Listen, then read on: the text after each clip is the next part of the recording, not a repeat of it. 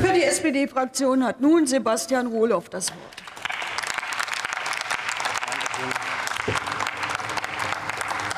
Vielen Dank, sehr geehrte Frau Präsidentin, liebe Kolleginnen und Kollegen. Und mit dem äh, Gruß spreche ich dieses Mal ausnahmsweise nicht Sie an, nur, sondern auch die Kolleginnen und Kollegen bei Vestas, die Metallerinnen und Metaller, die sich, wie wir heute schon das ein oder andere Mal gehört haben, für ihre Arbeitsbedingungen einsetzen, die sich auf die Hinterbeine stellen, die auch durchaus Verhalten des Unternehmens, was man für nicht professionell halten kann, nicht akzeptieren und sich für sich selber natürlich, für ihre Kolleginnen und Kollegen und für die ganze Branche einsetzen. Wir haben und ich finde auch richtig, dass wir darüber heute sprechen, auch wenn der Deutsche Bundestag keine unmittelbare Abhilfe schaffen kann. Denn es ist eine gute Gelegenheit, sich noch mal zu vergegenwärtigen, dass wir einen ganz zentralen Eckpfeiler der sozialen Marktwirtschaft haben, um den es geht, die Sozialpartnerschaft. Mit dem Regelwerk Tarifvertragsgesetz, Betriebsverfassungsgesetz, Mitbestimmungsgesetz haben wir in Deutschland eine einzigartige Kooperationskultur, die einer der maßgeblichen Punkte für den wirtschaftlichen Erfolg Deutschlands ist, auf der einen Seite und auf der anderen Seite immer Garant für sozialen Frieden war. Dementsprechend ist die leider abnehmende Tarifbindung keine erfreuliche Nachricht. Ich freue mich, dass wir in der Ampel uns grundsätzlich zum Ziel der Stärkung der Tarifbindung bekannt haben. Und da wird gerade das Bundestariftreuegesetz ein ganz maßgeblicher Punkt sein, wo diese Regierung einen Beitrag leisten wird. Freue ich mich sehr auf die Debatte. Und es ist völlig klar, dass sich an bestehendes Recht gehalten werden muss. Und es hat mich bei dem Fall, über den wir heute sprechen, schon gewundert, dass gerade ein dänisches Unternehmen, wenn man die dänische Mitbestimmungskultur kennt, ähm, nach 73 Tagen überhaupt erst mal mit den Arbeitnehmerinnen und Arbeitnehmern spricht. Stichwort vertrauensvolle Zusammenarbeit im Übrigen. Das hat mich sehr verwundert. Und die Bewertung der Verhandlungskultur des Unternehmens steht mir natürlich nicht zu.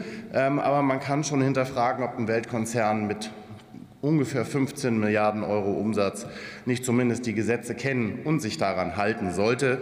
Äh, Soweit kann man schon gehen. Und wir haben es auch schon mehrmals gehört, aber es muss noch mal gesagt werden, es ist einfach nicht akzeptabel, Entgeltverhandlungen mit dem Betriebsrat zu führen. Äh, das macht man mit der Gewerkschaft. Dafür gibt es gute Gründe für. Das ist auch gut so. Und dementsprechend äh, bin ich froh, dass die Beschäftigten das nicht mitgemacht haben.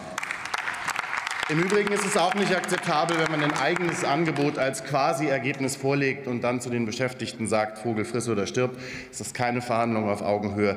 Äh, und das geht so nicht. Und das wollen wir gerade im Zukunftsmarkt der Windkraftanlagen so nicht sehen. Und man braucht keine Glaskugel, äh, um zu wissen, dass dieser Markt ein Zukunftsmarkt ist, dass er weiter wachsen wird. Das ist auch gut so. Und ich bin auch sehr froh, dass wir diese Unternehmen in Deutschland haben. Aber es ist auch klar, dass wir bei der Tarifbindung noch Fortschritte machen müssen. Dementsprechend verstehe ich das Verhalten von Vestas umso weniger, insbesondere wenn wir immer über Fachkräftemangel sprechen. Und wer sich bei den Arbeitsbedingungen so verhält und seine Beschäftigten so behandelt, hat ein Stück weit das Recht verwirkt, sich über Fachkräftemangel zu beschweren.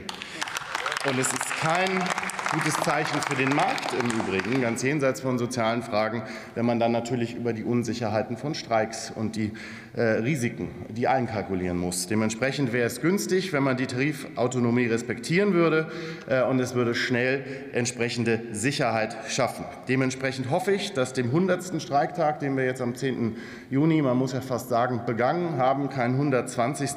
folgt und wir zeitnah verlässliche und konstruktive äh, Gespräche erleben. Die Solidarität der SPD-Bundestagsfraktion äh, ist äh, auf jeden Fall da. Ich wünsche den Kolleginnen und Kollegen viel Kraft, gute Nerven. Eine Streikauseinandersetzung ist immer eine besondere Herausforderung, nicht nur finanziell. Und dementsprechend herzliche Grüße an Martin Bitter, an das Team IG Metall äh, in Rendsburg, in der Hoffnung, dass wir das im Sinne der Beschäftigten und im Sinne der Branche schnell zu einem guten Ende bringen. Vielen Dank. Kommen Sie alle gut nach Hause.